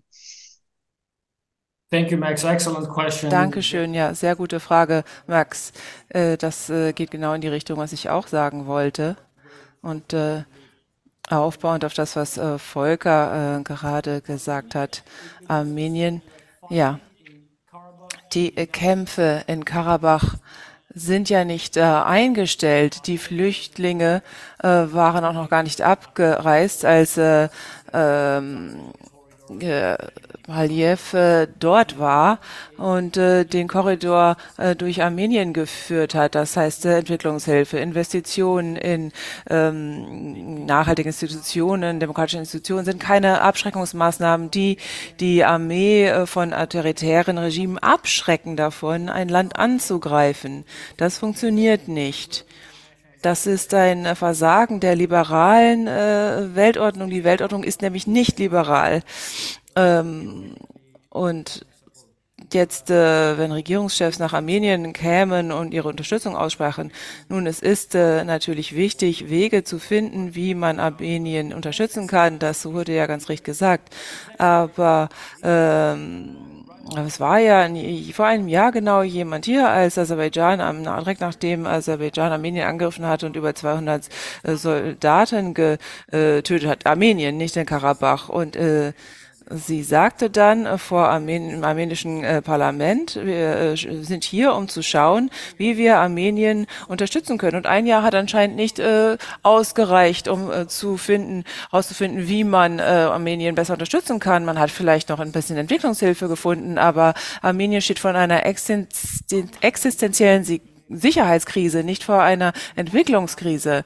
Und ich meine, humanitäre Entwickl Hilfe ist natürlich ganz wichtig und sehr willkommen und äh, sehr geschätzt äh, dann kommt ja auch fast nur aus europäischen Hauptstädten. Die USA haben heute, glaube ich, elf äh, Millionen versprochen und die EU hat es auf fünf Millionen hochgestockt, äh, Deutschland auf fünf, Schweden auf 1,5, auch wenn ich vielleicht die Zahlen jetzt nicht ganz richtig im Kopf habe. Das ist äh, wunderbar, das wird auch gebraucht, aber ich darf noch an eines erinnern. 2008, als Krieg ausgebrochen ist in Georgien, hat äh, Georgien 133.000 Flüchtlinge aufgenommen. Und um Georgien zu unterstützen, hat der Westen, insbesondere auch unter Führung äh, von den USA, hat man über eine Milliarde Dollar mobilisiert.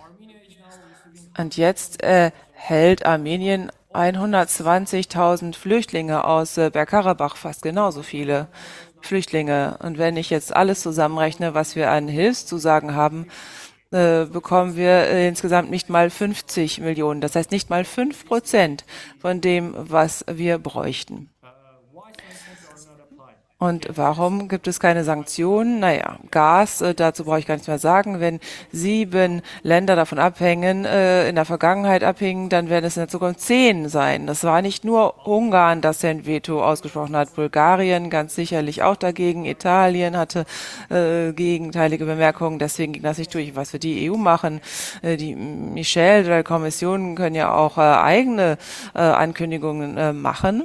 Und heute hat Louis Michels äh, Büro auch äh, Gespräche ähm, äh, moderiert und alles, was sie äh, in Aserbaidschan nur zu, gesagt hat, zu sagen hatten, war das folgende. Ich zitiere, die EU hat in, in diesem Kontext ihre Position äh, wiederholt zu der militärischen äh, Operation Aserbaidschans. Kein Krieg mehr. Das ist alles. No more war kein Krieg mehr, das ist nicht mehr eine richtige Verurteilung. Und ich habe auch mit EU-Beamten ähm, äh, gesprochen, hochrangigen, und äh, habe versucht, äh, auf diese Verbrechen hinzuweisen, die Aserbaidschan hier begeht. Und was diese Diplomaten anging, die wussten es äh, besser als ich, die kannten sich da besser aus. Und da habe ich mich habe ich gefragt, warum wird das dann toleriert? Und ich zitiere die Antwort. Sie sagten, wenn wir das Aliyev äh, sagen, dann ist die Antwort immer, wer hat den Krieg gewonnen. Aserbaidschan hat den Krieg gewonnen und hat gesehen, dass äh, Militärgewalt Ergebnisse bringt und dass man nicht zur Verantwortung gezogen wird, dass man keinerlei Kosten zu tragen hat, keinerlei Konsequenzen zu tragen hat und deswegen macht man genauso weiter. Sie äh, sprechen also lieber mit Aserbaidschan, auch wenn das das Ergebnis ist und dann kann man es hinterher verurteilen, wenn man das äh, dann ähm, zu stark verurteilt oder wenn man tatsächlich tätig wird, dann sagt Aserbaidschan, dann äh, handeln wir nicht mehr mit ihnen, denn Aserbaidschan ist unabhängig und braucht da Europa nicht. Und 27 Länder können sich nicht einigen, haben gesagt, es gibt dann immer ein Veto. Ja, ein Veto, ja, das stimmt, natürlich. Aserbaidschans Regime hat äh, unglaubliche finanzielle Ressourcen, äh, Geldwäsche, die in einer Reihe von Geld, das in einer Reihe von europäischen Hauptstädten gewaschen wird. Einzelne Länder können da durchaus Maßnahmen ergreifen und ihr die finanziellen Vermögenswerte einfrieren. Dafür brauchen sie Ungarn nicht überzeugen. Und darüber hinaus, die USA haben keine 27 Mitgliedstaaten. Sie könnten also eine Entscheidung treffen, alleine die USA. Auch das wird nicht gemacht. Das heißt, dieses Konsensargument funktioniert, was die USA angeht, gar nicht. Ja, Ja. das war's schon. Vielen Dank. Will noch jemand jetzt da, würde ich sagen, der Komplex Sanktionen, akute Konsequenzen jetzt, möchte da jetzt gerne noch jemand was kommentieren? Ja, Robins Hand ist oben. Noch jemand anderes? Gut, dann gerne noch Robin und dann würde ich das gerne auch, würde ich gerne die Fragen aus dem Publikum noch ein bisschen mehr eingehen, die noch sicher um andere Bereiche jetzt drehen, außer den akuten äh, Themen. Robin, äh, gerne noch.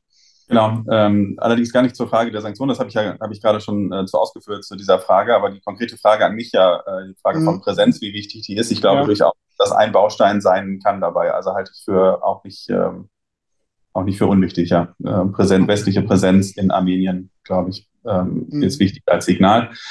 Ähm, und dann bei all den Maßnahmen zur Stabilisierung, über die ich gerade gesprochen habe, glaube ich, ein, Punkt, auf den man auch schauen kann dabei. Und das ist eine Frage auch von ähm, als Zeichen für äh, territoriale Integrität Armeniens ist die Frage der EU-Mission, die ja derzeit auch da ist. Ich glaube, das ist ein Instrument, was man durchaus auch gestärkt in den Blick nehmen kann dabei. Als einer der Bausteine Stabilisierung der, der demokratischen Gesellschaft und des Demokrat der demokratischen Regierung äh, Armeniens. Ich hatte das eben schon aufgeführt, aber habe das Gefühl, dass ein bisschen untergegangen ist. Ich glaube, diese EU-Mission durchaus ist auch ein wichtiger Baustein. Und ich habe das Gefühl, dass sie auch bislang in Armenien wichtig war ähm, in der Frage von Vertrauen, ähm, Mhm. Stabilität.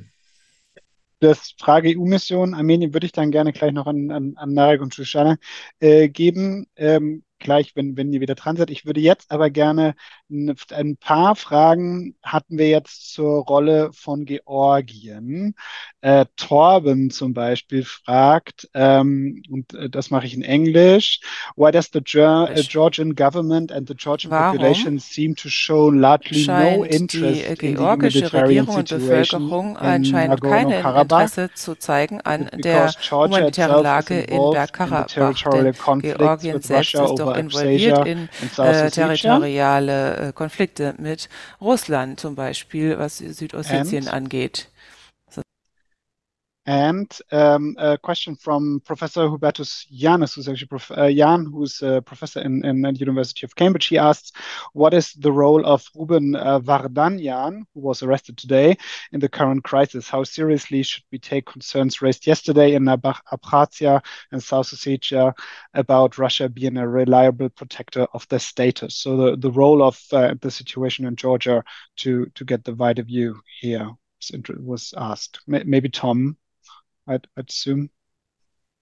Sure. I mean, it's always a bit disappointing um, that there's the South Caucasus is a region, but as we know, rather dysfunctional region. Um, and um, you know, this this the general reaction in Im Georgia. Südkaukasus äh, die allgemeine Reaktion in Georgien war tatsächlich Gleichgültigkeit ähm, gegenüber dieser Lage, obwohl man ja enge Nachbarn sind. Äh, Georgien achtet da mehr auf die Ukraine und was da äh, los ist, als ähm, auf das, was in Bergkarabach nebenan passiert, auch wenn das eine Verallgemeinerung äh, ist natürlich. Wir haben ja äh, über die Jahre auch gesehen, nach vielen Jahren der Partnerschaft, äh, viele Jahre der Partnerschaft äh, mit der aserbaidschanischen Regierung, äh, Infrastruktur, Energiezusammenarbeit zwischen Georgien und Aserbaidschan, äh, da gibt es eben enge Bande und Sicherlich sollte man einen Blick darauf haben, wenn Aserbaidschan sich jetzt klarer an Russland angleicht, dann ist das natürlich schlecht für Georgien, das ohnehin schon Schwierigkeiten hat mit seinen europäischen Ansinnen. Und äh, Abchasien, äh, Südossetien, ähm, die werden sich natürlich auch fragen, diese Regionen. Da wird man sich auch fragen, welche Sicherheiten bietet uns Russland wirklich? Und Russland äh, spielt hier geopolitische Spiele und will die Region vielleicht aufgeben. Und das wird man sich sicherlich dort fragen. Und dann äh, Ruben Vardanyan. Äh, Narek hat dazu vielleicht auch noch etwas zu sagen. Er hat ja eine eher düstere Rolle äh, gespielt. Er ist nach Russland. Russland, er hat sich in Karabach niedergelassen und schien in Kontakt zu sein mit äh, unterschiedlichen Kreisen, russischen Kreisen. Es gab die Spekulation, dass er Bergkarabach äh, benutzt, um ähm, politische Ambitionen in Armenien zu verfolgen. Aber jetzt ist er wohl verhaftet worden von äh, dem Aserbaidschan. Das heißt, er ist sicherlich äh, sehr unbeliebt äh, bei der armenischen Regierung und der aserbaidschanischen Regierung. Das heißt, die armenische Regierung wird wohl nicht ähm, sehr stark auf seine Freilassung bestehen. Auf diesen Fall möchte ich mich nicht zu sehr äh, konzentrieren, denn ich denke, das ist äh, nicht so dringlich. Wir haben andere dringendere Fragen. Aber was wir hier mitnehmen, diese Person wurde am Checkpoint äh, inhaftiert äh, auf der Flucht von Karabach nach Armenien und wurde dann äh, in Haft genommen. Aserbaidschan hat diese Liste, die sie sich zusammengeschustert haben, Kriegsverbrechern etc., das sind hunderte von äh, Menschen, die auf der Liste stehen. Eigentlich alle stehen darauf die ähm, von Aserbaidschan als Terroristen oder Guerilla-Kämpfer betrachtet werden. Das ist eigentlich äh, jeder armenische äh, Mann in Karabach, der sich irgendwann mal verteidigen musste mit einer Waffe. Auch ein Grund, warum wir wirklich eine internationale Präsenz brauchen, denn Aserbaidschan kann ja alle äh, verhaften mit diesen ähm, erfundenen Anklagen und äh, sie dann im Gefängnis halten, haben jetzt äh, 36 Kriegsverbrecher seit 2020, obwohl man sich ja geeinigt hatte, das alles ähm, äh, auszuwechseln, alle freizulassen. Armenien hat alle Kriegsgefangenen freizulassen, aber Aserbaidschan hält, hat 36 immer noch fest und wir wissen jetzt überhaupt nicht, wie viele ähm, Kriegsgefangene es jetzt gibt, Kriegsgefangene, Entschuldigung, Kriegsverbrecher, aber es sind mindestens 2000 Kriegsgefangene, die ähm, jetzt neu dazugekommen sind. Und dann Georgien, was also die Regierung oder die Bevölkerung Georgien tun kann. Wir haben in den letzten Wochen und Monaten gesehen, wie Aserbaidschan mehr und mehr Waffen kauft. Diese Waffen kommen hauptsächlich aus der Türkei und Israel. Dazu gibt es auch Daten dass äh, ein Unternehmen, das der Familie von Aliyev äh, gehört, äh, Waffen transportiert äh, von äh, der Türkei nach Aserbaidschan und das ist äh, in der zivilen äh, Luftfahrt gemacht und fliegt über den äh, georgischen Luftraum. Das ist gegen den äh, gegen das Recht in Georgien, weil ja Militärgerät ähm, da transportiert wird. Das weiß Georgien, aber das wird auch nicht gestoppt. Das ist sicherlich etwas, was in der Debatte auch eine Rolle spielen könnte. Danke, Narek. Hm, ich möchte jetzt gerne noch zwei Fragen aus dem Publikum ähm, äh, hineinwerfen und äh, an euch geben, die, denke ich, äh, nicht so viele Likes bekommen haben, aber trotzdem hier wichtig sind. Und dann übergebe ich auch gerne nochmal an Volker, vielleicht für, einen, äh, für, für eine, eine letzte äh, Runde nochmal.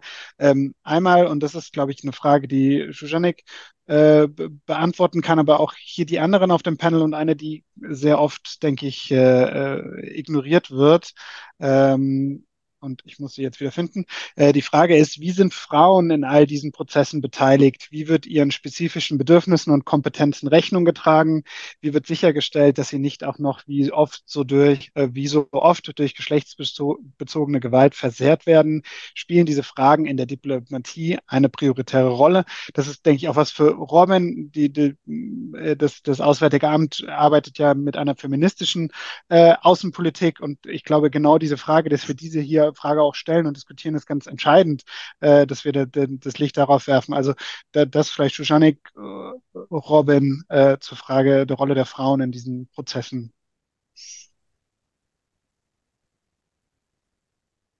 Schanik, magst du anfangen oder soll Robin anfangen? Yeah, maybe I will start, but also. Uh, ich fange vielleicht an. Und bedanke mich auch äh, beim Kollegen Narek.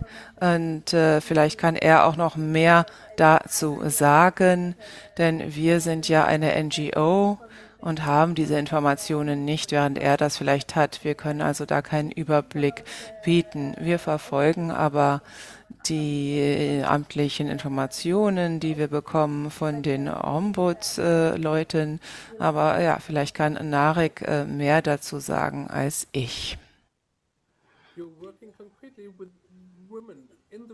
Aber Sie arbeiten ja mit äh, Frauen ähm, und äh, wird äh, sagen die Ihnen täglich, dass Sie eigentlich besondere Bedürfnisse haben. Ja, wenn es um Bedürfnisse ging, also habe ich vielleicht die Frage falsch verstanden. Ja, also das ist ähm, eine sehr schwierige Situation. Alle äh, Frauen und auch die anderen, die hier fliehen, äh, haben jetzt seit zehn Monaten fast äh, sehr wenig Zugang zu irgendwelchen grundlegenden ähm, Verbrauchsgütern, äh, sanitäre Verbrauchsgütern, äh, psychologische Unterstützung. Sie sind Mutter von Soldaten oder Männern, die ähm, Teenagern eigentlich äh, und äh, haben auch jüngere Kinder in, in Kindergärten und Schulen die äh, praktisch äh, unter Beschuss sind. Und äh, jede Mutter ist da natürlich äh, unter sehr viel Druck und äh, niemand weiß, wie man da seine Kinder schützen kann. Und dann natürlich die äh, Bildungseinschränkungen. Die Kinder haben keinen Zugang zu Bildungseinrichtungen mehr. Alle sind zu Hause und das äh, generiert natürlich sehr viel Stress.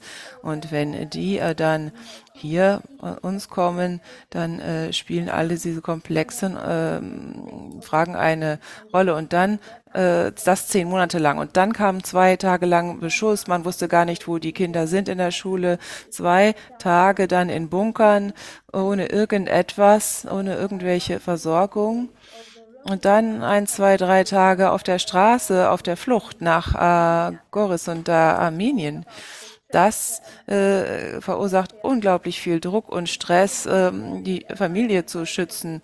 Das heißt, äh, für mich ist es sehr, sehr schwierig zu sagen, was jetzt die wichtigsten. Suffering from their side. That's why we just uh, start to uh, filter the, the needs uh, coming from Deswegen the gehen wir auf die unterschiedlichen Bedürfnisse ein. Hygieneartikel, aber wir versuchen auch psychologische Unterstützung anzubieten, ärztliche Hilfe. Also alle haben hier viel zu tun, um den Frauen zu helfen. Vielen Dank.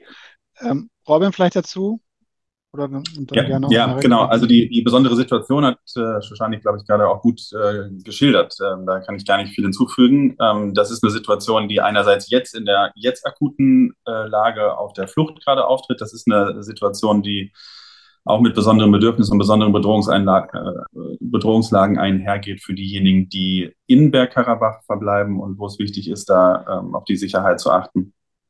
Ähm, und es ist, eine, es ist eine besondere Lage, ähm, auch schon gewesen in der Zeit der Blockade und dadurch auch eine besondere Herausforderung. Wir haben ja auch die Berichte über ähm, äh, mangelnde Versorgung äh, bei Geburten und all solche Dinge. Das sind, sind alles Berichte, die es ja gab. Also das sind, das, das ist eine besonders problematische Lage und ich halte es für wichtig. Und das ist ja Teil unserer, äh, unseres Ansatzes auch in der humanitären Hilfe, genau diese besonderen Lagen eben auch äh, zu berücksichtigen und da einen besonderen Blick drauf zu werfen. Ich glaube übrigens auch, dass es wichtig ist, äh, bei den Stabilisierungsmaßnahmen äh, einen besonderen Blick auch auf einerseits die Bedürfnisse, aber andererseits auch die Rolle und die, die ähm, mögliche auch besonders stabilisierende Rolle von aktiven Frauen in der Gesellschaft zu werfen. Ich glaube, in, in all diesen Bestandteilen ist das ein wesentlicher Anteil davon, aber eben jetzt akut tatsächlich auch eine besondere Bedürfnislage und deswegen besonders zu betrachten. Ich würde eins gerade vielleicht noch anschieben wollen, mhm. weil das eben Gegenstand war die Frage, hat Russland die Region aufgegeben? Ähm, das war was, was gerade gesagt wurde, manchmal so als eine Überlegung, die angestellt wird. Ehrlich gesagt, wäre ich eher ähm, eine andere Sorge und äh, das ist was, äh, was natürlich ähm, überhaupt nicht so sein darf, dass es eher eine Bestrafung einer äh, Regierung ist, die sich auf dem demokratischen Weg befindet, die äh, klare Kursorientierung macht. Äh, wir erinnern uns an die äh, Situation in der OVKS beispielsweise, bei der Abschlusserklärung, andere Schritte, die äh, da sind. Ähm, und dass sozusagen russische Zusagen und russische Sicherheitsrollen, die übernommen werden, auch nur so lange gelten, wie eine äh, Regierung genehm ist. Das darf nicht so sein. Und insofern ist es wichtig, auch immer wieder darauf hinzuweisen, dass die russischen Truppen auch eine Verantwortung übernommen haben. Ich habe sie gerade auch angesprochen in, in Bergkarabach. Aber das ist, äh, ist eine Sorge, die da ist, die man auch ernst nehmen muss und eine Lage, die man analysieren muss. Wie viel sind eben solche Zusagen wert und was ist tatsächlich ein Destabilisierungsinteresse, was auch da sein kann. Mhm. Vielen Dank. Dann gebe ich noch eine Frage aus dem Publikum rein und gebe die dann äh, in die Runde und äh, gebe dann Volker die Möglichkeit, noch Fragen zu stellen, die dir, Volker, noch besonders aufgefallen sind. Ähm, ich würde äh, diese eine Frage, die jetzt hochkommt, worüber, glaube ich, wir noch nicht There's viel gesprochen haben. we haven't spoken about a whole lot. Die fragt Ben Reis. Ben Reis is asking the question in English. Does Iran play in this conflict? Would the regime in Tehran intervene in case of an invasion of Armenia proper? So I think this is also leading us to the question about, you know, what happens now, Western Azerbaijan, the whole discussion about the corridor. So what would be Iran's role in there? Would they accept it? Same actually for Turkey. Um, what would be their role if that happened? And would they let it happen? Anyone?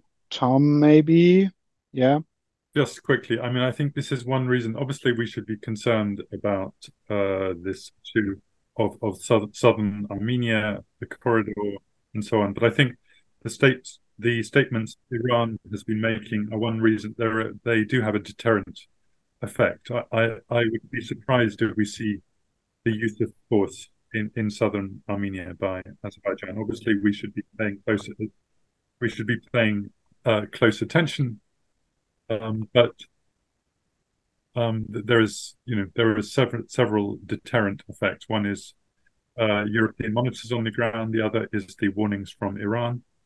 Uh, United States is is strongly um, intervening on on this issue. So we should watch this one closely. But let's, to my mind, um, I think the main issue at the moment is in Armenia itself. It's not. It's it's it's it's not um, this issue. Um, and uh, if I may ask a question, I, I, which we haven't touched on yet, we're almost at the end. It, it's to Narek about, and indeed to Shushanik about, to what extent you're worried about about political stability in Armenia itself. Yes, that's my question to both of you too. Excellent. So Narek and Shushanik on that. Narek and Shushanik.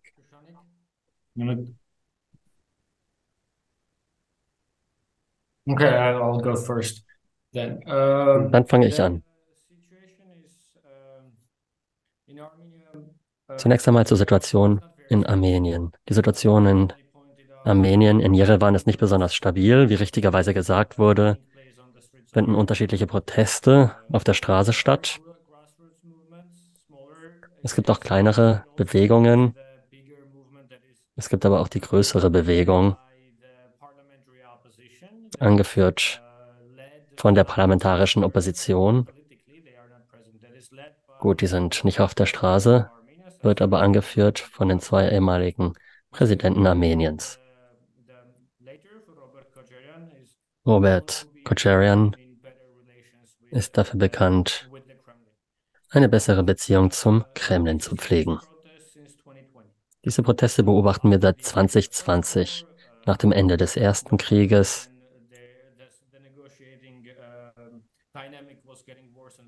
Als sich die Verhandlungsdynamik für Armenien zunehmend verschlechterte, sind diese Menschen auf die Straße gegangen. Bei all diesen Versuchen haben sie es aber nicht geschafft, die kritische Masse zu erreichen. Sie haben es nicht geschafft, dass das zu einem politischen Wandel führt. Und oft wird das falsch ausgelegt im Westen. Und ich habe auch von Diplomaten gehört, dass das armenische Volk wohl einverstanden ist mit dem Verlust äh, von Karabach. Ansonsten würden sie ja Pashinyan nicht wieder wählen. Das ist darauf zurückzuführen, dass die Bevölkerung sehr enttäuscht war über die vorherigen Präsidenten. Ja, diese Enttäuschung ist so hoch, dass sie ihre Stimme wieder einmal Paschinyans Regierung geben würden, um sicherzustellen, dass diese ehemaligen Präsidenten nicht wieder zur Macht kommen. Und die politische Landschaft ist höchst polarisiert. Es gibt keine dritte Wahl. Es ist entweder das eine oder das andere. Und hier geht es nicht darum, dass das armenische Volk Karabach aufgibt. Es geht nicht darum, dass äh, das armenische Volk äh, es einer Diktatur überlässt, äh, über ihre Mitbürger zu regieren. Es ist ähm, einzig und alleine der Glaube, dass ein anderer nicht besserer wäre als Pashinyan und dass wenn der ehemalige Präsident wieder an die Macht kommt, es noch schlimmer werden könnte. Das wird äh, oft falsch verstanden. Bisher haben sie es nicht geschafft, die kritische Masse zu mobilisieren. Und ich weiß auch nicht genau, was geschehen wird. Bei Protesten ist es immer schwer vorherzusehen, was, was geschehen wird. Und dann gibt es auch noch die russische Propaganda. Wann immer Kommentare gemacht werden in den sozialen Medien, wenn zu Protesten aufgerufen wird gegen Pashinyan, ja, dann entmutigt das äh, die Menschen nochmal um einiges mehr, ist also wirklich kontraproduktiv. Wenn es nicht diesen Einfluss gäbe, wenn es nicht diese Opposition gäbe, dann würde ich sagen, dass die Regierung von Pashinyan schon lange die Macht verloren hätte. Weil es ist nicht so, dass sie das breite öffentliche Vertrauen genießen. Es ist vielmehr so, dass die Alternative als noch schlimmer erachtet wird. Okay. Uh, I think we come to an end here, Max. So, ich glaube, dass wir hier mhm. zum Ende kommen, Max. Ist das richtig? Mhm. Ähm, ja, wir können gerne noch, ich möchte jetzt allen auf dem Panel noch die Gelegenheit geben für ein kurzes äh, Abschlussstatement, wenn, wenn ihr noch was sagen wollt für maximal eine halbe Minute, zwei, drei Sätze. Würde dann gerne Janik das letzte Wort geben, dass sie noch einmal sagt, was sie on the ground äh, für Unterstützung benötigt, wo vielleicht auch Menschen spenden können, die unterstützen wollen. Damit würde ich gerne enden. Also würde vielleicht nochmal beginnen in der Reihenfolge, wie wir, wie wir, wie wir angefangen haben, mit Narek, Tom, Robin, mit, mit Last Statements und dann enden mit Janik. Narek, Tom, Robin. very quickly. So should I start? Yeah, but please start with with kind of ja, the last last take. Beginne mit deinen abschließenden Bemerkungen.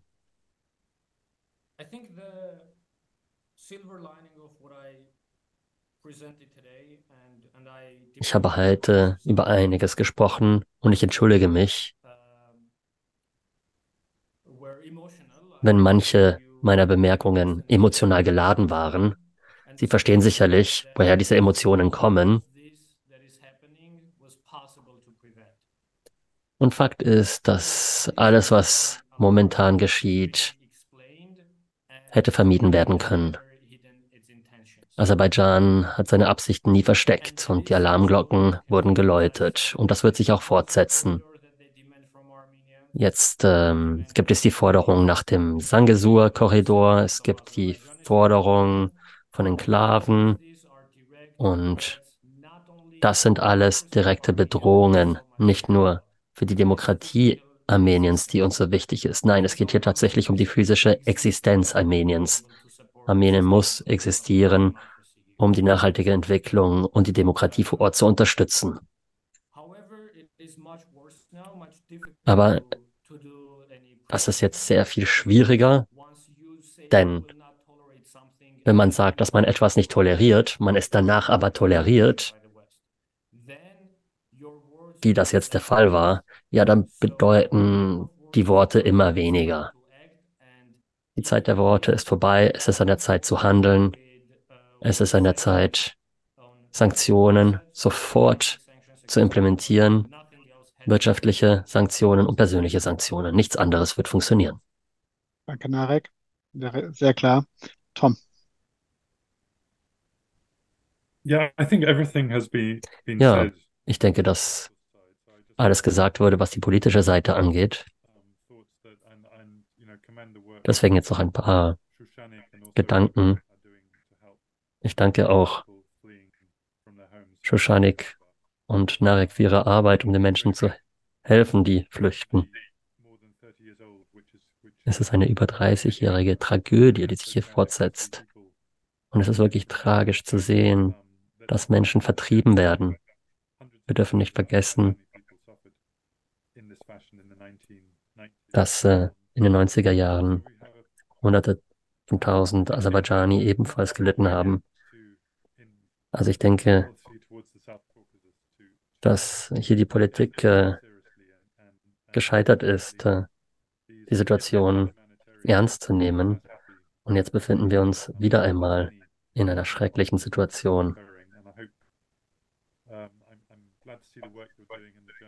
Ich danke für Ihre Arbeit, auch für die Arbeit der deutschen Regierung.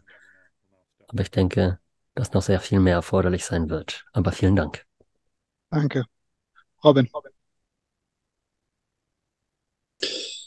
Aserbaidschan hat sich, hat sich entschieden, eine mehrmonatige Blockade zu machen und für eine humanitäre Krise entschieden. Aserbaidschan hat sich entschieden, mit militärischer Gewalt Dinge durchzusetzen und Russland hat sich entschieden, der Verantwortung nicht nachzukommen. Nichts davon ist akzeptabel.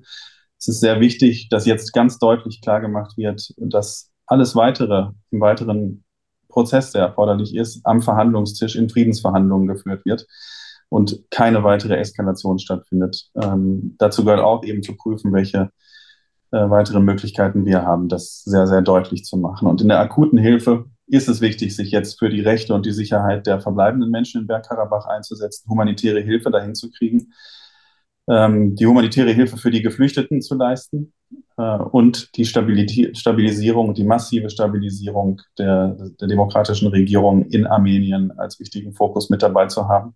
Stabilisierung bedeutet langfristige Hilfe, die auch tatsächlich, also auch die Hilfe in fünf bis zehn Jahren, denn ich glaube, wir müssen mit langem Atem helfen, aber vor allem auch eine massive Hilfe, die jetzt gerade wirkt, damit sie jetzt gesehen werden kann, die eben auch kurzfristig da ist. Und Stabilisierung bedeutet ausdrücklich auch die territoriale Integrität Armeniens zu sichern. Ich halte es auch für wichtig, da die EU-Mission in den Blick zu nehmen.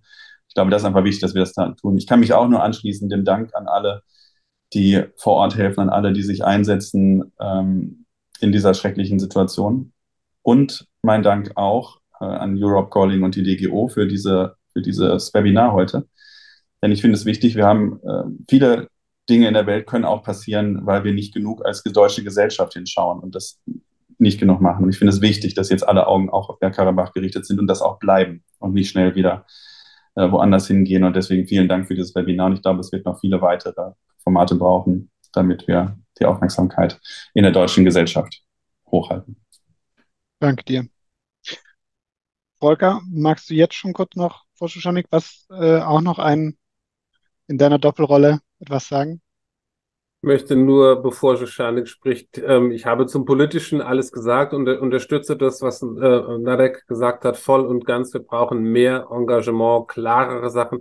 Aber zu der humanitären Sache möchte ich nur zu der, ähm, bevor Schanik spricht, zu der Organisation was sagen, ähm, für die sie arbeitet. Ähm, People in Need ist nicht irgendeine kleine äh, tschechische Organisation, sondern es ist die wichtigste europäische Menschenrechtsorganisation und Hilfsorganisation in Osteuropa. Sie ist groß, sie ist professionell, selbst auf der Ebene der europäischen Diplomatie, wenn es darum geht, wie können wir denn jetzt eigentlich helfen, konkret und was umsetzen, kommt sofort äh, People in Need, weil sie die Leute vor Ort haben. Leute wie äh, Shushanik, sie wissen, äh, wie das geht und deswegen sind diese Spenden nicht äh, an kleine, kleine Organisationen, sondern sie sind absolut an der richtigen Stelle für People in Need. Und dazu kann ich jetzt konkret alle nochmal aufrufen und Shushanik das letzte Wort geben.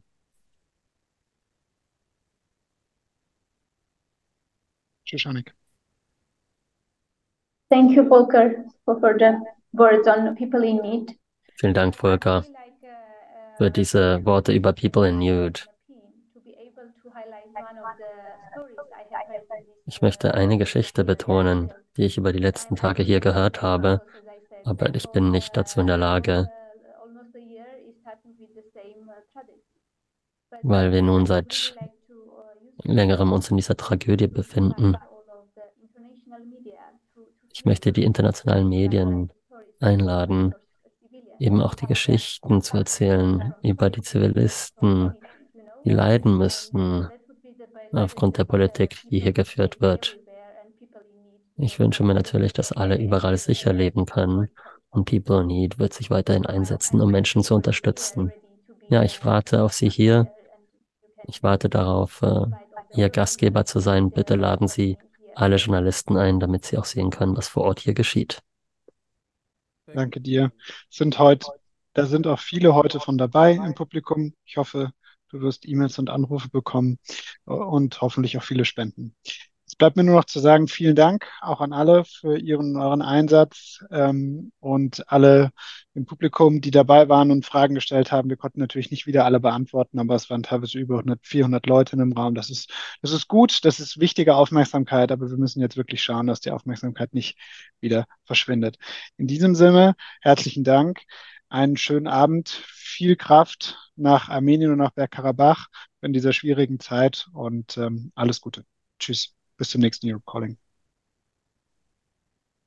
Tschüss. Dankeschön. Thank you so much. Thank you. Dankeschön.